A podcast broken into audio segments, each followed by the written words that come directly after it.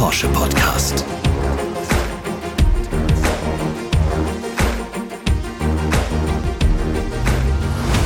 Kunterbuntes Zeug. Einhändig. Solidarität. Leidenschaft. Antizipatorische Kraft. Mannschaftssport. Wellenreiten. Netflix der Nachhaltigkeit. Grundwerte. Das waren unsere neun Wörter in elf Sekunden. Mit verschiedenen Gästen, die ich in diesem Jahr im Porsche Podcast interviewen durfte. Mein Name ist Sebastian Rudolph und ich möchte heute gemeinsam mit euch einen Blick auf die Highlights unseres Podcast-Jahres werfen. Mit interessanten Gästen, abwechslungsreichen Themen und spannenden Einblicken. Und ich möchte von euch wissen, welche Gäste und Themen wünscht ihr euch für 2023? Und mit welchen Vorsätzen oder Träumen startet ihr ins anstehende Jahr? Dazu später mehr. Zunächst lassen wir das Jahr 2022 einmal Revue passieren.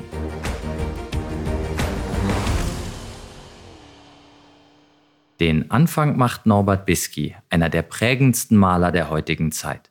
Mit ihm sprach ich im Januar unter anderem über seine Herangehensweise bei der kreativen Arbeit. Ich habe mir sehr früh vorgenommen, nur Dinge in meine Bilder reinzunehmen, zu denen ich auch ein Verhältnis herstellen kann, weil ich sie selbst erlebt habe oder weil sie in meinem Umfeld tatsächlich eine Rolle spielen. Das habe ich mir nicht selbst ausgedacht. Ich habe bei Georg Baselitz studiert und der hat damals uns Studenten gesagt, Malerei ist immer etwas Biografisches, egal wie sie es anstellen. Und dem kann man natürlich aus dem Weg gehen und dagegen arbeiten. Ich habe mich dafür entschieden, dafür zu arbeiten und die Biografie noch stärker in den Vordergrund zu stellen. Das heißt nicht, dass ich Bilder wie Tagebuch male, aber es bedeutet, dass alles, was auf meinen Bildern ist, in einem Verhältnis zu meinem Leben steht.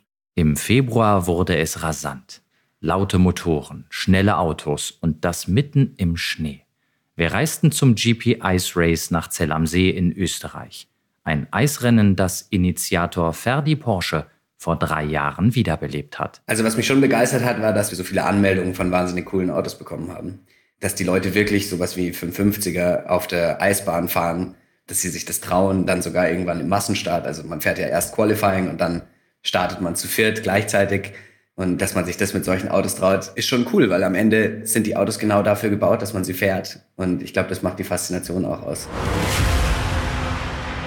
Da geht es dann gar nicht so um die Split Seconds, wie meine Motorsport sagen würde. Also es geht gar nicht so darum, dass man jetzt wirklich da der Schnellste ist oder dass es wirklich der Motorsport beim Ice Race so sehr im Vordergrund steht, sondern vielmehr eigentlich um das Kulturgut Auto und um das Visuelle. Das ist natürlich auch ganz stark vor den Bergen, vor dem Verschneiten. Und es geht da mehr um die Gemeinschaft und die gemeinsame Passion zu leben. Gemeinschaft und Teamwork sind immer wichtig, vor allem in Krisenzeiten. Im Frühjahr wurden wir auch hier bei Porsche mit einem dramatischen Ereignis konfrontiert, dem Krieg in der Ukraine. Wir entschieden uns dazu, den Geschäftsführer der UNO-Flüchtlingshilfe in Deutschland einzuladen. Peter Ruhenstroth-Bauer sprach über die Flüchtlingssituation. Die vielen Einzelschicksale, die gehen einem immer nahe. Wir erinnern uns vielleicht alle an das Bild aus einem Keller, einem Bombenkeller, der in Kiew war und wo ein Kind ein Lied gesungen hat. Das ist aufgestanden, hat dieses Lied gesungen und die Kamera ging durch diesen Kellerraum und man sah die Erwachsenen, die Mütter, die Großmütter mit Tränen in den Augen. Und das sind Geschichten, die berühren, genauso wie eben die Einzelschicksale, die uns berichtet werden, von Geflüchteten, die mittlerweile dann schon bis hierher in die Bundesrepublik gekommen sind, die natürlich nicht nur katastrophale Geschichten erlebt haben auf ihrer Flucht und der Flucht vor der Gewalt und dem Krieg, sondern die natürlich auch ihre Väter, Großväter, Brüder, Ehemänner zu Hause lassen mussten, weil diese im Land bleiben, um das Land zu verteidigen. Bewegende Worte die ihr im März in unserem neuen Elf-Podcast hören konntet. Im April ging es dann gedanklich aufs Spielfeld mit Fußballtrainer Hansi Flick. Er erklärte im Podcast, was Teamwork für ihn bedeutet. Wichtiger ist, dass man gemeinsam auf den Weg achtet. Ja, wie wollen wir den bestreiten? Was am Ende dabei rauskommt, aber viel wichtiger, viel entscheidender ist für mich das, was man tut, nämlich dass man gut arbeitet, dass man auch Spaß zusammen hat, dass man ja auf diesem Weg einfach auch sehr konzentriert ist und versucht immer wieder sich zu verbessern. Ob das ein Unternehmen ist, ob das ein Fußball ist, in allen Bereichen ist das auch mit das Entscheidende. Freude, Passion und vor allem Mut brauchte auch Gründer Christoph Bornschein. Er gründete in den späten 2000er Jahren die erste Social-Media-Agentur in Deutschland. Im Mai sprach ich mit dem Digitalisierungsexperten über seinen Pioniergeist, der ihn damals wie heute antreibt. Da liegt auch so ein ganz grundsätzlicher Glaube dran, dass schöpferische Kraft ja nur aus einer Leidenschaft kommt. Also ich fand es immer schon nicht besonders intuitiven Gedanken, einen extrem großen Teil seines Lebens und seiner Zeit mit Arbeit zuzubringen, die nicht irgendwie leidenschaftlich ist. Also so, ich will gar nicht die alle disqualifizieren, die tatsächlich einfach für Broterwerb arbeiten müssen. Ich kann es total nachvollziehen. Für mich war das nie eine richtig gute Option, mein privates Ich an den Haken zu hängen, wenn ich auf Arbeit gehe, sondern es war immer ein, ich musste dem folgen, was mich antrieb. Und das ist auch heute noch so.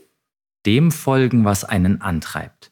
Mit Pioniergeist und innovativen Ansätzen vorausgehen, darüber habe ich auch mit unserem Produktionsvorstand Albrecht Reimold gesprochen.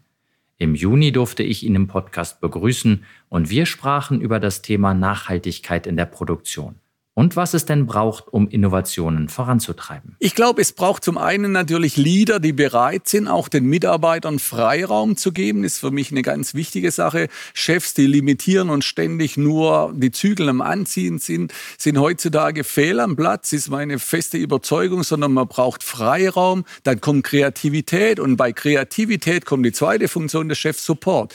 Er muss unterstützen. Wo kriege ich, ich sage mal, bestimmte Gelder her? Wo kriege ich bestimmte Ressourcen her, um Themen Themen nach vorn zu treiben. Und ich habe das große Glück in meiner Karriere gehabt. Ich habe schon so viele Innovationen durchleben können. Aluminiumkarosserie, dann zum Beispiel so ein Auto wie ein Taycan mit der Mannschaft in Betrieb zu nehmen und das wirklich termingerecht zum Start zu bringen. Das sind alles Themen, aber da brauchst du Chefs, die dir den Freiraum lassen, die auch Vertrauen haben, dass es klappt. Und das finde ich dann so klasse, dass man über Führungsverhalten Innovationen erzeugen kann. Und dann, was sehr schön ist, wir hatten jetzt auch, muss ein Beispiel nennen, wir müssen im Unterboden immer für Ablauflöcher so Tüllen eindrücken, so Gummitüllen. Und das haben wir jetzt ersetzt durch Pads. Also der macht einen Roboter die Pads hin und der Mitarbeiter ist nicht mehr gefordert. Wir haben genügend Arbeit für ihn, aber er muss diese unergonomischen Tätigkeiten nicht mehr machen. Und das ist eine Innovation, wo ich sage, klasse. Es ist effizienter, es ist deutlich ergonomischer und es ist natürlich auch wieder eine Anerkennung. Und von daher sage ich, ja, sowas ist eine richtige Innovation. Anerkennung das hatte mein Gast aus der Juli-Episode reichlich. Denn in den 2000er Jahren zählte er zu den wichtigsten Künstlern im deutschen Hip-Hop. Trotzdem stieß er in seinem Leben an einen Wendepunkt und entdeckte sich damit neu. Heute macht er immer noch Musik, ist aber auch Meditationscoach und Podcaster. Rapper Michael Kurt alias Curse hilft damit anderen Menschen auf der Suche nach ihrem eigenen Glück. Ich habe immer gedacht, wenn ich Rapper werde, das ist meine Bestimmung, das ist meine Berufung, dann werde ich auch glücklich, dann habe ich ein erfülltes Leben. Und ich habe also immer dafür gearbeitet, mir diesen Traum zu erfüllen. Und als ich dann dabei war, mir den Traum zu erfüllen, habe ich immer gedacht, okay, der Traum muss jetzt noch größer werden. Also mehr Verkäufe, mehr Leute im Publikum, bessere Charts-Erfolge und so weiter und so weiter. Oder krassere Songs oder bessere Inhalte oder bessere Rap-Technik. Also es war immer höher, schneller, weiter. Ist ja auch schön und ist ja auch motivierend. Aber irgendwie habe ich wohl immer gedacht, wenn ich das nächste Ziel erreiche, dann werde ich glücklich. Hinter der nächsten Kurve werde ich glücklich. Bei der nächsten Abbiegung werde ich glücklich. Ja, 10 kmh schneller, um in eurer Welt zu bleiben. Mhm. Dann bin ich glücklich. Und ich habe halt währenddessen zu oft die Freude am Leben verloren, die Freude am Weg, die Freude am einfach Dasein, am einfach machen. Und das hat sich nach einigen Jahren sehr böse ausgezahlt äh, auf dem Negativkonto. Ich bin trotz Tourneen sehr traurig gewesen, sehr depressiv, sehr niedergeschlagen und habe immer wieder mir die Frage gestellt, was ist das eigentlich, dieses Glücklichsein und warum finde ich das nicht? Und deswegen habe ich dann gesagt, okay, ich muss mein Leben anders betrachten und ich muss vielleicht andere Entscheidungen treffen. Das heißt, es war keine Entscheidung gegen Musik oder gegen Erfolg oder gegen sonst irgendwas, sondern es war eine Entscheidung für ein gesünderes und erfüllteres Leben. Erfüllung und Glück im Leben. Sebastian Steutner wusste schon als Kind ganz genau, was er wollte. Als 16-Jähriger wanderte er nach Hawaii aus, um Profisurfer zu werden. Heute hält er den offiziellen Weltrekord im Big Wave Surfen. Im Oktober erzählte er mir im Podcast, woher seine Leidenschaft für diesen Extremsport kommt. Mein Traum war erstmal nicht große Wellen zu surfen, sondern einfach im Wasser zu sein und zu surfen. Ich habe meine Liebe zum Wasser ganz früh entdeckt, als ich das Laufen gelernt habe, sozusagen selbstständig mich bewegen konnte. Das ist eine Story, die meine Mutter immer mir vorhält. bin ich an den Beckenrand von einem Pool gelaufen, bin reingesprungen, konnte nicht schwimmen, bin da rumgetaucht. Meine Schwester das gesehen hat, dann mein Vater alarmiert, weil sie gedacht hat, dass ich ertrinke. Und der ist reingesprungen, hat mich rausgeholt und ich bin ausgeflippt, war stinksauer, weil ich da Spaß drin hatte und rausgezogen wurde. Und es war immer mein Element. Ich wollte immer im Wasser sein und Sport machen. Und dementsprechend ist das Surfen für mich die perfekte Sportart. Wie gesagt, die großen Wellen sind dann später gekommen, wo ich dann eben gemerkt habe, okay, es ist so die Form des Surfens, die mir am besten liegt und wo ich auch am meisten Herausforderungen habe, sozusagen. Auch Lena Schrumm verfolgt eine Vision, die schon durch Einflüsse in ihrer Kindheit entstand. Gemeinsam mit Kim Fischer gründete sie die Nachhaltigkeitsplattform Aware. Darüber hilft sie Unternehmen auf dem Weg in eine nachhaltigere Zukunft. Die ehemalige Profifußballerin erzählte mir im November, wie es zu ihrem Start-up kam. Eigentlich schon seit Kindesbeinen an begleitet mich das Thema Nachhaltigkeit. Mein Vater und heute auch mein Bruder sind Unternehmer im Bereich Solarenergie. Zudem bin ich auf dem Bauernhof groß geworden, also mit eigens produzierter Energie, mit eigens produzierten Nahrungsmitteln. Ich bin sehr bewusst erzogen worden. Ich habe gelernt, wo kommen Nahrungsmittel her, wie erzeugt man Energie. Und ich glaube, das hat mich einfach durchweg schon sehr geprägt. Mein erster Weg führte zwar erstmal in den Sport, doch als ich dann nach Ende meiner Fußballkarriere mich so ein bisschen aus dieser Sportbubble bewegt habe, und auch endlich mal Zeit hat, die Welt zu bereisen und damit auch die Augen für die wesentlichen Probleme oder wesentlichen Herausforderungen in dieser Welt auch öffnen konnte, da wurde mir relativ schnell klar, dass ich meine Zeit und meine Energie für das Gutes einsetzen möchte. Und als ich dann irgendwann meine Co-Founderin Kim kennenlernte und sie mir von der Idee erzählte, eine Nachhaltigkeitsplattform zu gründen, dann hatte ich tatsächlich auch meine Bestimmung gefunden. Liebe Hörerinnen und Hörer, das waren meine Podcast-Gäste im Jahr 2022. Aber was wären spannende Gesprächspartner ohne ein großartiges Publikum? Daher möchte ich euch an dieser Stelle Danke sagen für eure Treue, eure Anregungen und vor allem das tolle Feedback, das ihr uns jeden Monat per E-Mail zukommen lasst.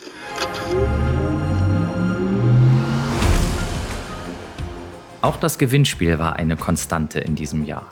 Und so könnt ihr auch in dieser Folge wieder etwas gewinnen. Dieses Mal gibt es allerdings kein richtig oder falsch. Ich möchte von euch wissen, wie hat euch das Podcast-Jahr 2022 gefallen? Und auf was seid ihr persönlich stolz in diesem Jahr? Welchen Traum wollt ihr euch im nächsten Jahr erfüllen? Schreibt mir gerne eine Mail an podcast.porsche.de. Unter allen Einsendungen verlost die Porsche AG einen exklusiven Porsche-Kalender 2023. Das Gewinnspiel läuft ab sofort bis zum Erscheinungstermin der nächsten 911 Podcast-Folge. Mitmachen kann jeder, der mindestens 18 Jahre alt ist. Die ausführlichen Teilnahmebedingungen findet ihr im Porsche Newsroom unter newsroom.porsche.de/podcasts. Ich freue mich auf eure Nachrichten und sage viel Erfolg. Ansonsten gilt wie immer, abonniert und bewertet uns, gebt uns Feedback, wir freuen uns drauf.